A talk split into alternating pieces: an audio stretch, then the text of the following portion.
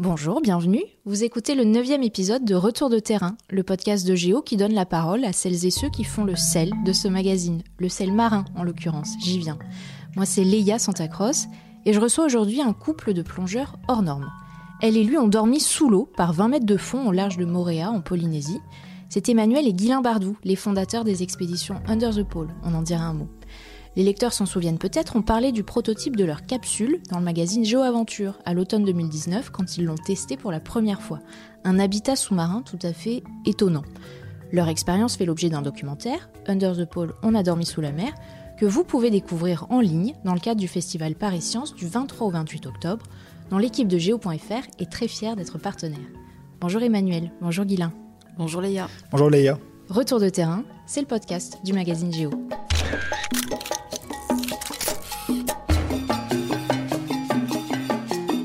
Retour de terrain. Chaque mois, les reporters de Géo posent leurs valises et vous emmènent en voyage.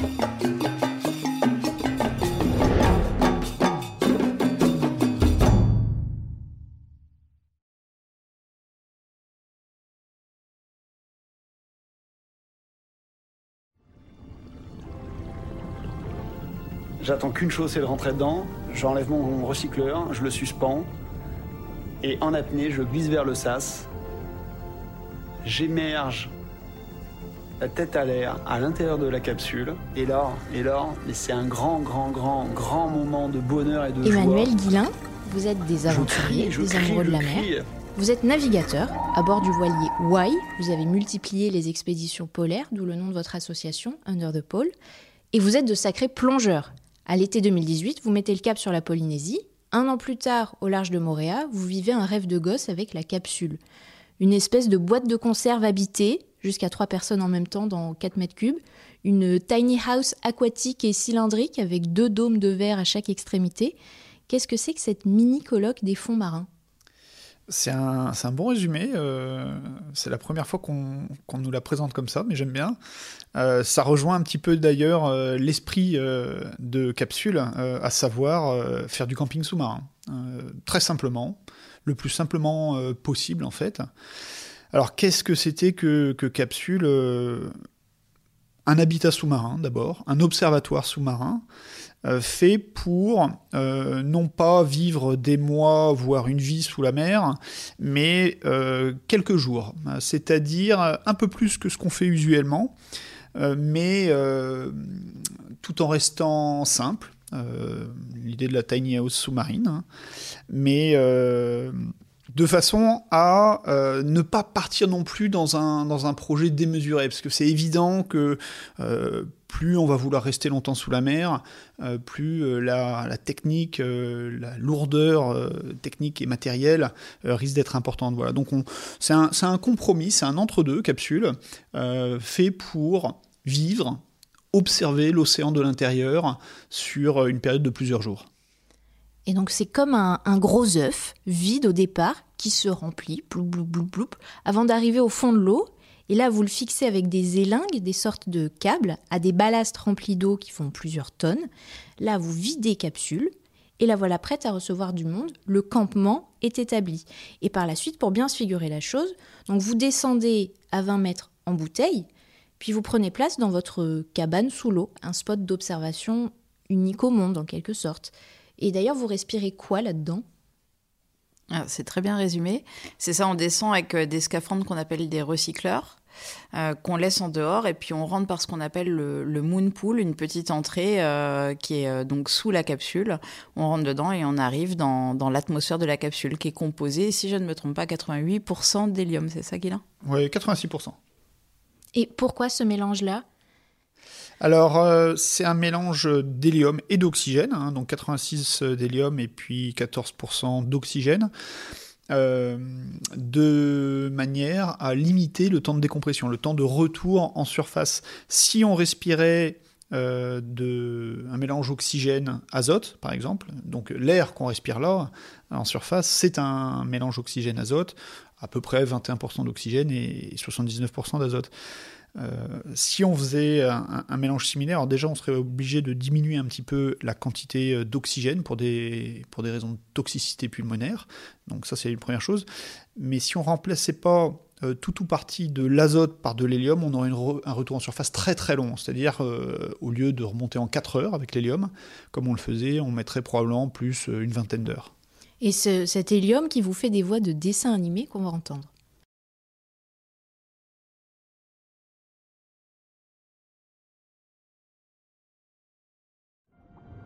Yes, bienvenue Sylvain. Check. Oh, Ça va? Ça va, super. Eh bien, eh, vas-y parle. Ah bah ouais, t'as une voix. On a quitté la surface, je vais au fond de la mer, et mon projet c'est de ne pas Des habitats sous-marins, il y en a eu d'autres, de Cousteau à Laurent d'Alestin en Méditerranée. C'est quoi la particularité de Capsule Je pense que ce qu'on peut dire, c'est que c'est un habitat qui est léger, euh, autonome, donc il n'est pas euh, relié à la terre par des câbles. Euh, il fonctionne comme un gros recycleur de plongée, hein, c'est-à-dire qu'il recycle son atmosphère avec des filtres de, CO2. Et, et surtout, il est peu coûteux d'exploitation. Ce qui est quand même quelque chose qui n'est pas négligeable quand on parle d'associer cet habitat à des programmes scientifiques, parce qu'on le sait, c'est toujours difficile pour, pour les chercheurs de trouver les fonds pour réaliser ce genre d'expérience. Donc pour que ce soit vraiment utile et que ça puisse servir dans l'avenir, il fallait que ce soit quelque chose qui soit pas horriblement cher à mettre en place. Donc on a vraiment cherché euh, le meilleur compromis euh, voilà, entre l'habitat sous-marin et, euh, et le camp de base, voilà, entre un peu de confort, mais la, la facilité de mise en place, on va dire. Et d'ailleurs, ça coûte combien? Alors, euh, je vous avoue qu'on n'a pas fait les comptes euh, précisément, ça, ça, coûte, ça se compte en, centaines de milliers d'euros. Euh, il y a la construction qui a eu un, qui a eu un coût parce que pendant trois ans, en fait, on est vraiment parti d'une feuille blanche. Euh, on, a créé un bureau d'ingénieurs. Euh, on, a, on a travaillé donc à la fois sur la conception euh, technique, mécanique, avec bah, le bon dimensionnement, les matériaux, tout ça. Après, il y a eu toute une partie électronique, informatique pour tout le système de contrôle de l'atmosphère, de télécommunication, puisqu'on on avait un système, euh, comme l'a dit Emmanuel, euh, sans, connexion avec la Terre, euh, sans connexion matérielle, il n'y avait pas de fil, il n'y avait pas de tuyau, rien de tout ça, c'était par onde. Donc il y a eu pas mal d'ingénierie. Après, ça a été construit. Et après, alors ça a été d'abord envoyé en Polynésie dans un, dans un conteneur, et puis bah, exploité sur place. Donc voilà, si on met tout ça bout à bout, je vous avoue que je ne sais pas, parce qu'on n'a pas fait l'exercice comptable total, mais c'est plusieurs centaines de milliers d'euros.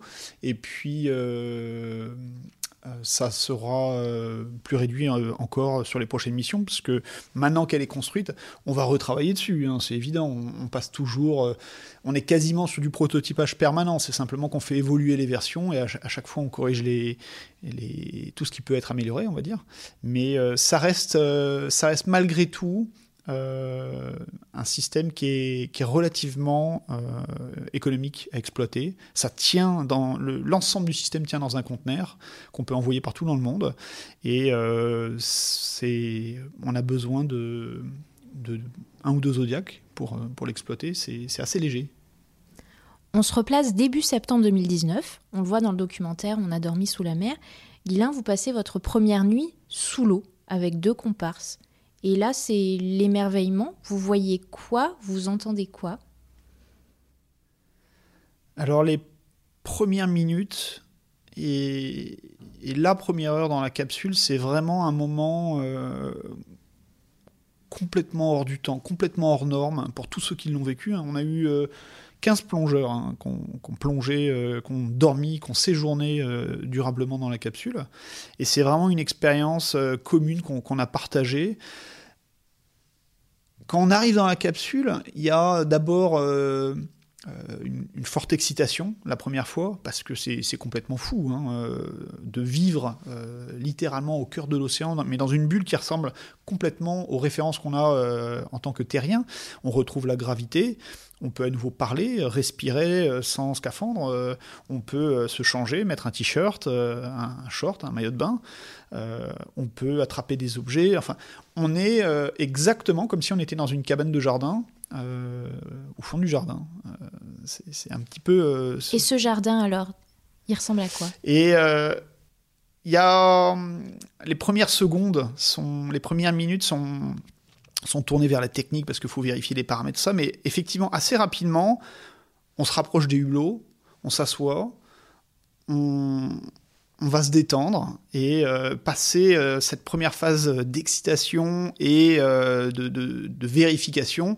Et à un moment donné, on va vraiment pouvoir se tourner vers bah, ce jardin, l'océan qui ressemble, euh, on s'est souvent fait la réflexion à une ville. Euh, on a, on a l'impression un peu comme si on était un, oiseau ou un, aéronef qui survolait une ville et qu'on voit donc de loin euh, s'agiter avec des bus, des, des, des, voitures qui vont dans tous les sens. Bon bah là c'est les poissons, ça va, ça vient, quand on regarde ça de manière un petit peu générale, on ne comprend pas euh, les, règles euh, qui orchestrent tout ça. C'est un, mouvement euh, un petit peu brownien dans tous les sens.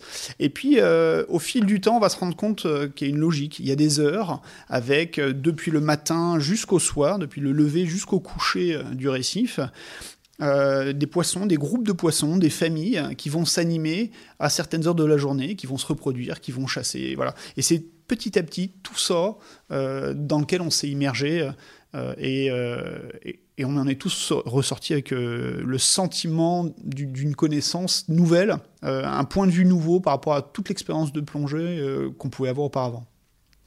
Emmanuel, vous, vous y avez passé non pas une, mais trois nuits. Et on vous voit au moment de préparer vos affaires, la brosse à dents, le dentifrice, et vous semblez pas hyper sereine. Est-ce que vous aviez beaucoup d'appréhension? Oui, moi j'avais pas mal d'appréhension. Alors euh, c'est étonnant parce que je dis toujours, euh, quand j'avais 4-5 euh, ans, je regardais les documentaires de Cousteau et c'était mon, c'était complètement mon rêve d'enfant. Je, je, rêvais de ça. Et puis c'est marrant comme finalement on se retrouve 35 ans plus tard et puis du, le rêve d'enfant est sur le point de se réaliser et puis là on est un peu pétri d'appréhension quoi. Mais en même temps, c'est ça qui fait qui fait la, la magie de l'expérience, c'est-à-dire que c'est toujours pareil. Il faut faut passer outre euh, cette appréhension. Et puis, euh, en fait, dès que j'ai été dans la capsule, j'ai été complètement euh, happée par le spectacle. Et ce qui me faisait peur en particulier, moi, c'était la nuit. Et euh, d'ailleurs, ça me rappelle euh, quand on était euh, au Groenland quelques années auparavant et que, que le bateau s'était fait prendre dans les glaces. Au départ, on était dans la nuit polaire et je me disais comment je vais vivre la nuit pris dans les glaces avec les bruits et tout ça. Et là, c'était un peu pareil. Je me disais comment je vais vivre cette nuit dans la capsule, cette nuit noire avec l'environnement autour, si on devait évacuer. La nuit, on ne voit plus rien. Alors, on avait des, des tout petits spots, mais qu'on mettait au, au minimum, en fait, et en fait, la nuit arrive et euh, déjà on est, on est complètement euh, envahi par les chants des baleines autour. Donc la capsule, elle vibre du chant des baleines, on entend le chant des baleines et on, on, sait qu'elles sont juste à côté sans euh, les, les, voir réellement derrière les dômes. Et puis euh, le d'un coup, le soleil se couche et puis le, le, monde sous-marin se transforme. C'est-à-dire qu'on on passe en effet d'une mégalopole bien organisée à une ville la nuit. Et euh, ceux qui étaient, ceux qui étaient euh, levés vont se coucher et les autres arrivent et s'agitent. Les requins qui étaient tranquilles commencent à partir chasser. Il y a des vers fluorescents qui dansent devant les dômes. Les poissons trompettes qui étaient tout tranquilles commencent à être à l'affût pour chasser. Et en fait, moi, j'étais complètement prise par le spectacle et j'ai oublié euh, toutes les appréhensions que j'avais avant de partir.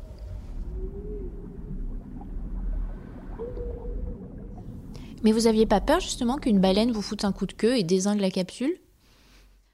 Alors, les baleines, elles ont une très bonne ouïe. Alors, il euh, y, a, y, a certains cétacés qui ont un sonar. C'est pas le cas des, baleines à bosse qui sont autour de Moréa, mais elles ont une très bonne ouïe et, euh, aussi elles ont une, assez bonne vue. Donc, d'où ces petites lumières qu'on mettait quand même pour se, faire repérer. Mais on en avait beaucoup parlé en amont avec les spécialistes justement pour pas pas avoir de problème avec ça. Pour ceux qui n'auraient pas encore vu le documentaire, je précise que vous receviez des navettes avec de quoi manger notamment. Et d'ailleurs vient ce moment des pâtes sans fourchette. Alors, galère?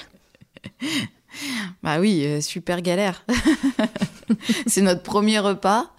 Euh, en plus, c'est des pâtes carbo, on était trop contents. Euh, enfin bref, c'est notre premier soir dans la capsule. on a un peu envie de, de, manger notre premier repas, on est tout excités. Puis j'étais avec deux gros mangeurs en plus. Et, euh, et là, euh, on se rend compte qu'on a oublié les fourchettes. Donc c'est un peu ballot. Donc je sais plus, on a mangé avec quoi? Avec les manches de... Les... On avait un manche de couteau, je crois, et on a mangé avec ça. C'était pas pratique, pratique. D'autres imprévus à déplorer, des frayeurs? Oh, des, des, soucis, ouais, on, on, en a eu euh, plusieurs. Euh, moi, sur ma, sur ma deuxième plongée, euh, de, la première plongée de trois jours, en fait, on, était rentré en milieu de journée.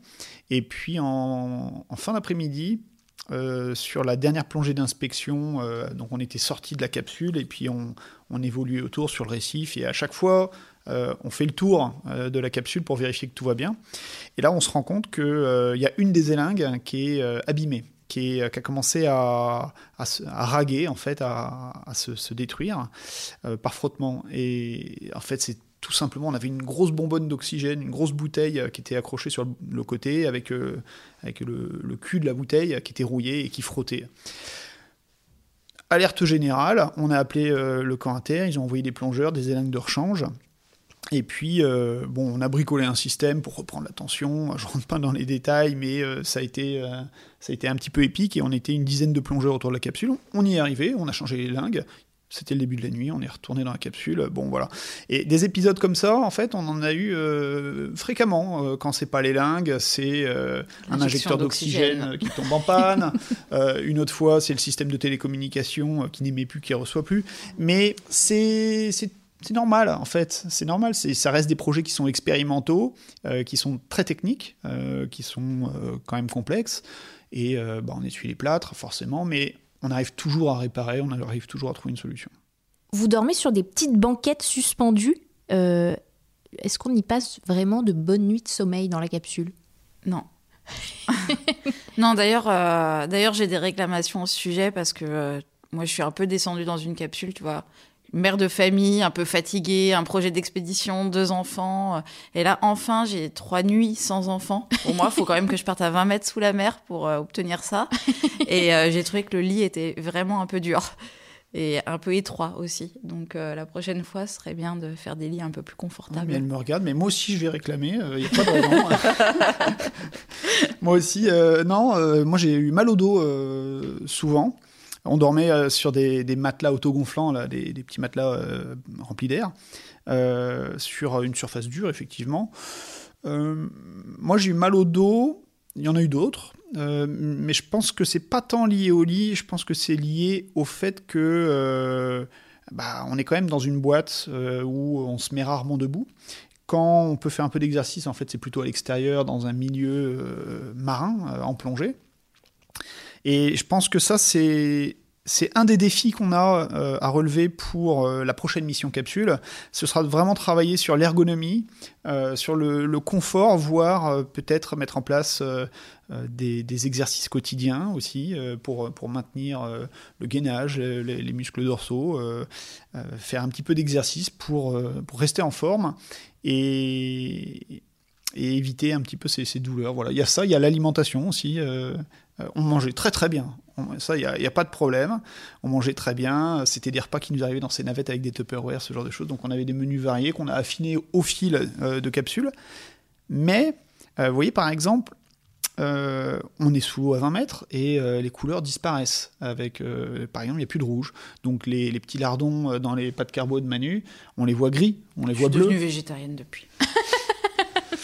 Et puis euh, les, le goût est parfois un peu altéré, modifié aussi. Alors est-ce que c'est dû à l'hélium, à la pression On ne sait pas exactement. Alors le chocolat restait très très chocolat. Il faudrait plus de chocolat, je pense. Mais il y a un côté psychologique, en fait, euh, qui rentre vraiment en jeu. Et euh, sachant que euh, les, les, couleurs vont changer, je pense que c'est intéressant d'adapter les menus de manière à ce que psychologiquement, ce qu'on voit dans notre assiette, dans notre Tupperware au demeurant, soit, soit appétissant. Voilà. Et, et je pense que ces, ces, ces travaux, l'ergonomie, la condition physique, euh, les repas, qui sont des petits plus. Ça n'a pas l'air euh, finalement si important, mais en fait, je pense que si on veut passer de 3 jours à 5 jours, par exemple, c'est là-dessus qu'il faudra travailler. Même question qu'on a posée mille fois à Thomas Pesquet à bord de la Station spatiale internationale. Excusez-moi, mais où sont les toilettes? Ouais. Eh ben, il n'y en a pas. Donc, euh, bah, les toilettes, c'est. Euh, donc, on peut faire pipi dans le moon pool, donc dans l'entrée, parce qu'il y a un petit courant qui fait que ça s'évacue. Bon, autant vous dire que euh, faire pipi à côté de ses trois camarades qu'on touche comme ça, c'est pas toujours. Bon, bref, faut être bon pote. Voilà. Et pour le reste, eh ben, on va sous l'eau en plongée. On s'assure qu'il y a personne autour, que les copains font pas une blague en regardant par les dômes, tout ça. Et puis voilà. En, fait, c'est comme une tente. Hein, euh, on en revient toujours à la, à la philosophie et à, à l'esprit quand on était en train de réfléchir euh, à Capsule, quand on était en train de travailler sur euh, son design et, et ce qu'on allait mettre, on a réfléchi à mettre des rideaux, à mettre euh, un système de toilettes portatif adapté. euh, euh, mais euh, en fait, on est, on est ra- rapidement revenu à des choses très primaires. Quand on fait du camping euh, dehors, en montagne, bah, les toilettes, c'est dehors. Et ben, avec la capsule, c'est exactement la même chose. Donc on sort sans sa combi et on va faire caca dehors. C'est ça. Guilain, vous êtes également montagnard. Est-ce que dans la capsule, comme dans un refuge, ça sent le chien mouillé, le vieux prout et la transpi?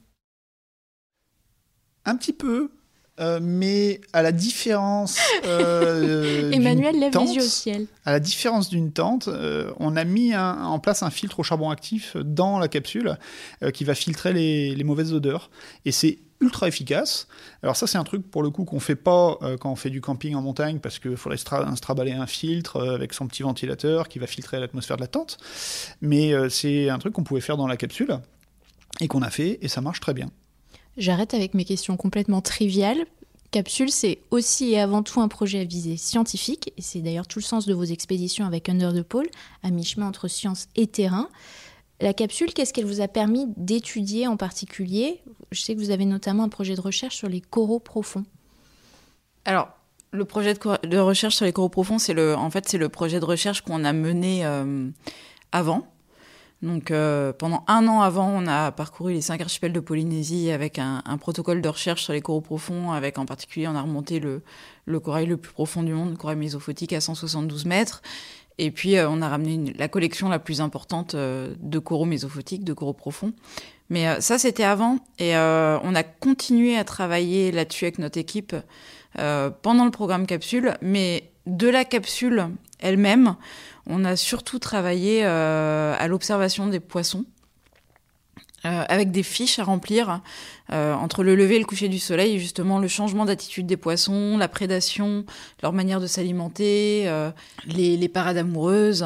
Il y avait tout ça, quoi, les, repos, jour, nuit, leur réaction au bruit, au, danger, Et puis on s'est intéressé aussi à, à la reproduction des coraux.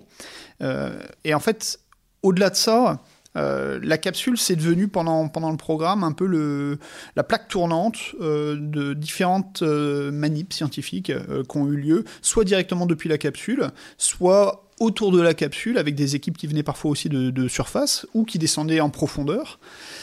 L'idée, ça a été d'essayer de, d'aller le plus loin possible en fait dans l'exploration du récif corallien avec un observatoire permanent euh, qui, voilà observait cette ville sous-marine, euh, le récif et ses habitants, et puis euh, des événements particuliers. Alors on a guetté euh, la ponte des coraux, la ponte d'une espèce de corail. Alors ça n'avait jamais été observé en Polynésie. et c'est quelque chose que les scientifiques suivent, notamment Laetitia Edouin, cette scientifique du CRIOB, qui a piloté le, le programme sur, euh, sur les coraux profonds Et qu'on voit dans le et documentaire. qu'on voit dans le documentaire. Et euh, Laetitia donc euh, travaille sur la reproduction des coraux. Euh, et euh, l'idée c'était de voir quand est-ce que ça allait avoir lieu. Est-ce que ça allait avoir lieu au même moment que dans les aquariums du CRIOB et, Le CRIOB, c'est le nom de son labo. c'est le, le nom, voilà, c'est le, le centre de recherche insulaire observatoire de l'environnement. C'est un peu l'antenne locale pour le- les chercheurs du CNRS. Et euh, pendant huit jours, on a guetté. Alors, on a eu euh, des équipes de plongeurs qui se sont relayées euh, toutes les nuits pendant plusieurs heures pour guetter le moment de la ponte parce qu'il est inconnu. Et finalement, on a eu de la chance, mais qui est, le fruit vraiment de la, persévérance des plongeurs. Ils ont réussi à capter le, moment de, cette ponte de cours. Donc ça, c'était quand même un grand moment pour l'équipe parce que c'est une satisfaction de réussir à, faire ce pourquoi on, on a investi autant d'énergie. Et puis, et puis, en fait, dans la veine de, de Deep Hope, dans la veine de ce programme qu'a évoqué euh, Emmanuel sur les coraux profonds, où pendant 12 mois, on a euh, scruté systématiquement les, coraux profonds jusqu'à des profondeurs importantes, à travers 24 sites sur, euh, sur 12 îles.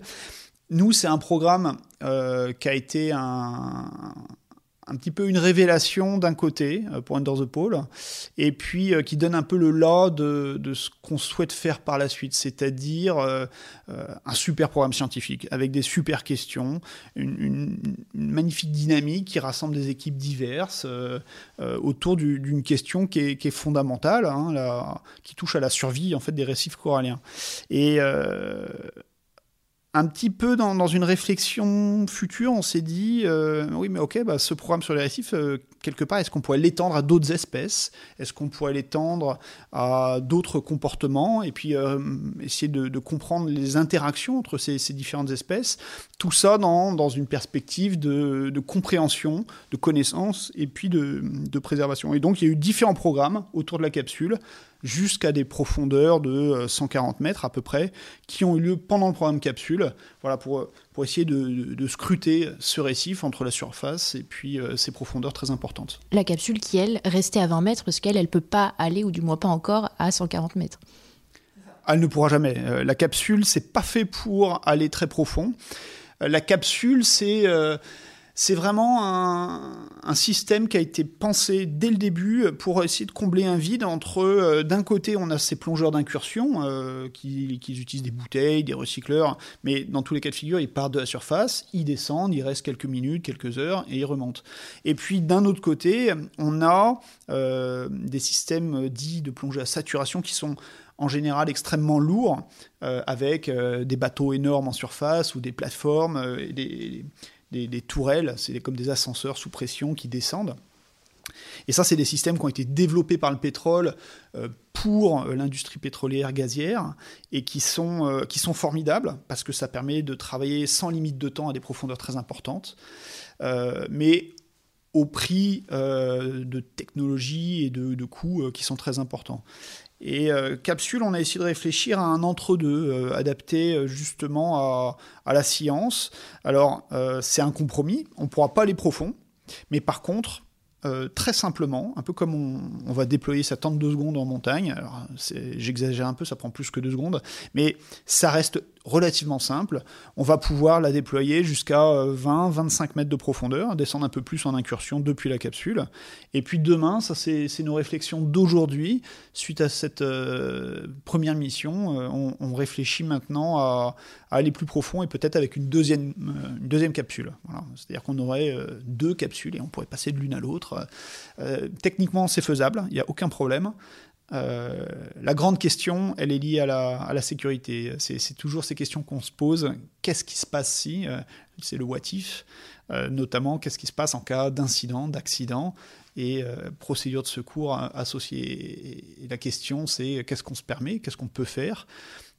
donc voilà, c'est toutes ces questions liées à la sécurité qu'il faut bien jauger pour voir quelles sont les, les limites. Est-ce que vos enfants ont testé la capsule aussi? Parce qu'on sait que vous vivez toutes vos aventures avec eux, en famille, vos deux enfants Non, alors Robin, Robin et Tom, ils ont donc 8 euh, ans pour Robin et euh, au moment de la capsule, euh, d'ailleurs, ils avaient 3 et 7 ans. Donc voilà. Donc ils, ils, peuvent pas encore, ils sont pas encore en capacité de plonger à 20 mètres de profondeur. Robin, il est venu voir en, en en apnée la capsule, donc il l'a vu dans l'eau. Et, et puis ils nous ont beaucoup parlé euh, quand on était dans la capsule. D'ailleurs, c'est toujours très étonnant à quel point ça leur semble normal de discuter avec euh, leurs parents euh, par écran interposé alors qu'on a des voix de canard et qu'on est à 20 mètres sous l'eau. Et ils sont en train de me raconter comment l'autre a piqué sa petite voiture et qu'est-ce que je pourrais faire pour résoudre le problème. Donc même par 20 mètres de fond, on n'est jamais tranquille. Non, en fait, voilà, ça nous rattrape. Mais non, c'est très étonnant de voir que eux n'étaient pas du tout angoissés par la situation. Est-ce que c'est euh, leur vécu qui fait ça? Mais en tout cas, euh, ce qui est sûr, c'est que euh, je dis souvent qu'on a des enfants à qui rien ne semble impossible et, et que ça me plaît beaucoup. Voilà. Est-ce que cette expérience vous a indirectement préparé au confinement que vous n'avez donc pas vécu en Polynésie dans la capsule? Oui, parce que c'est un exercice de, de confinement. Mais par le passé, on en a vécu d'autres. Moi, personnellement, euh, qui ont été plus formateurs, euh, je, trouve, a posteriori. Par exemple, l'hivernage qu'on a, qu'on a fait, euh, pris dans la banquise, c'était en 2014-2015 au Groenland, où, dans la nuit polaire, on s'est retrouvé à 12, plus les deux enfants, plus Kayak, notre, notre chien, dans le bateau, pris dans la glace. Et pendant plusieurs semaines, euh, en attendant que la, glace se consolide autour du bateau, en attendant euh, que le jour euh, revienne petit à petit, au moins quelques minutes ou quelques heures par jour, dans un espèce de huis clos où on est très nombreux dans un espace très réduit avec énormément de matériel. Il faut imaginer qu'on se déplace dans le bateau, en général, on fait pas deux pas sans croiser quelqu'un et donc on se met de côté, on se croise. C'est une légère pression l'épaule pour signifier qu'il y a quelqu'un derrière, qu'il faut s'avancer un peu en avant pour laisser passer son collègue. C'est une vie qui est très particulière, mais à laquelle euh, tout le monde se plie, à laquelle, euh, pour laquelle tout le monde se passionne aussi, parce que derrière, bah, même s'il y a des difficultés au quotidien, il y a forcément des tensions qui naissent euh, de ces situations qui sont un peu extrêmes. mais en même temps, savoir vivre ensemble, c'est une condition absolument nécessaire dans ces cas-là. C'est-à-dire qu'on ne peut pas se permettre non plus de...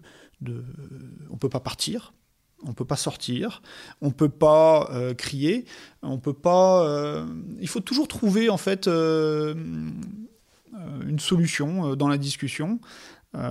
et ça s'est ça s'est très très bien passé.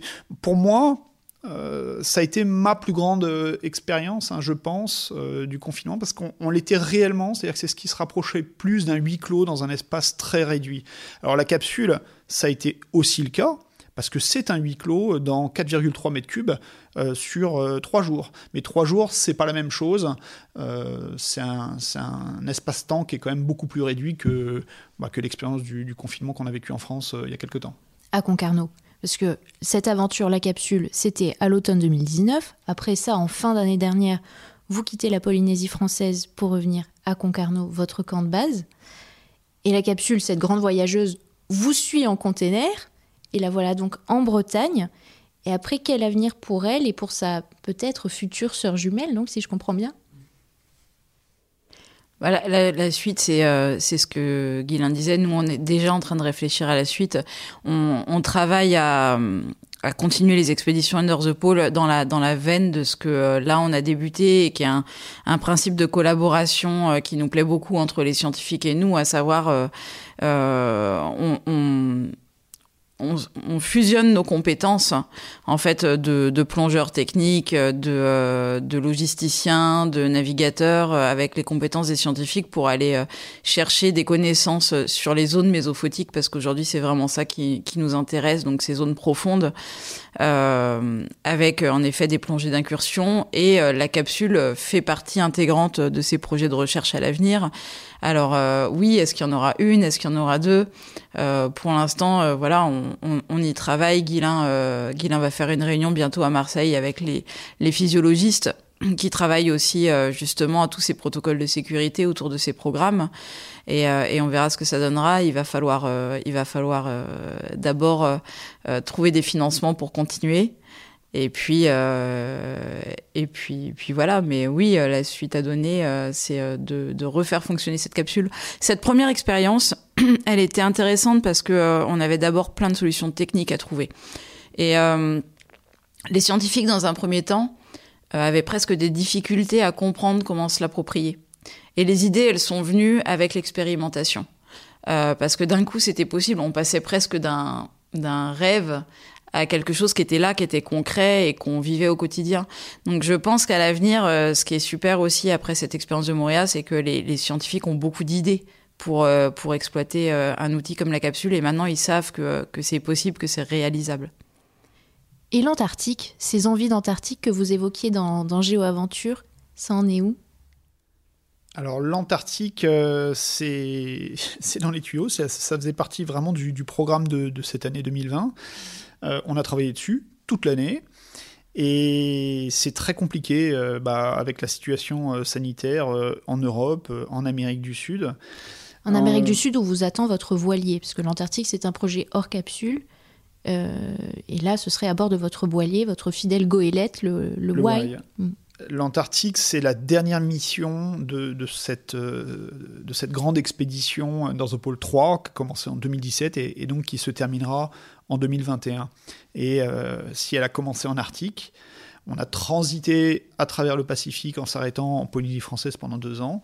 Et maintenant, euh, place à l'Antarctique dans, quelques semaines. Alors je dis place à l'Antarctique, en fait c'est hautement compromis. Il y a un risque sérieux d'annulation à cause du corona. Le bateau n'est pas encore en fait Amérique du Sud. Le bateau est toujours à Tahiti.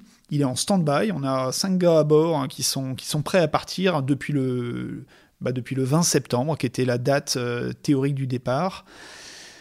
Et on est en stand-by. Les conditions sont pas bonnes. Euh, L'Amérique du Sud est fermée. L'Amérique du Sud qui est euh, un transit obligatoire. Il faut comprendre pour aller en, en péninsule antarctique, on doit passer par le sud Chili ou le sud de l'Argentine. Et évidemment, les, frontières sont fermées.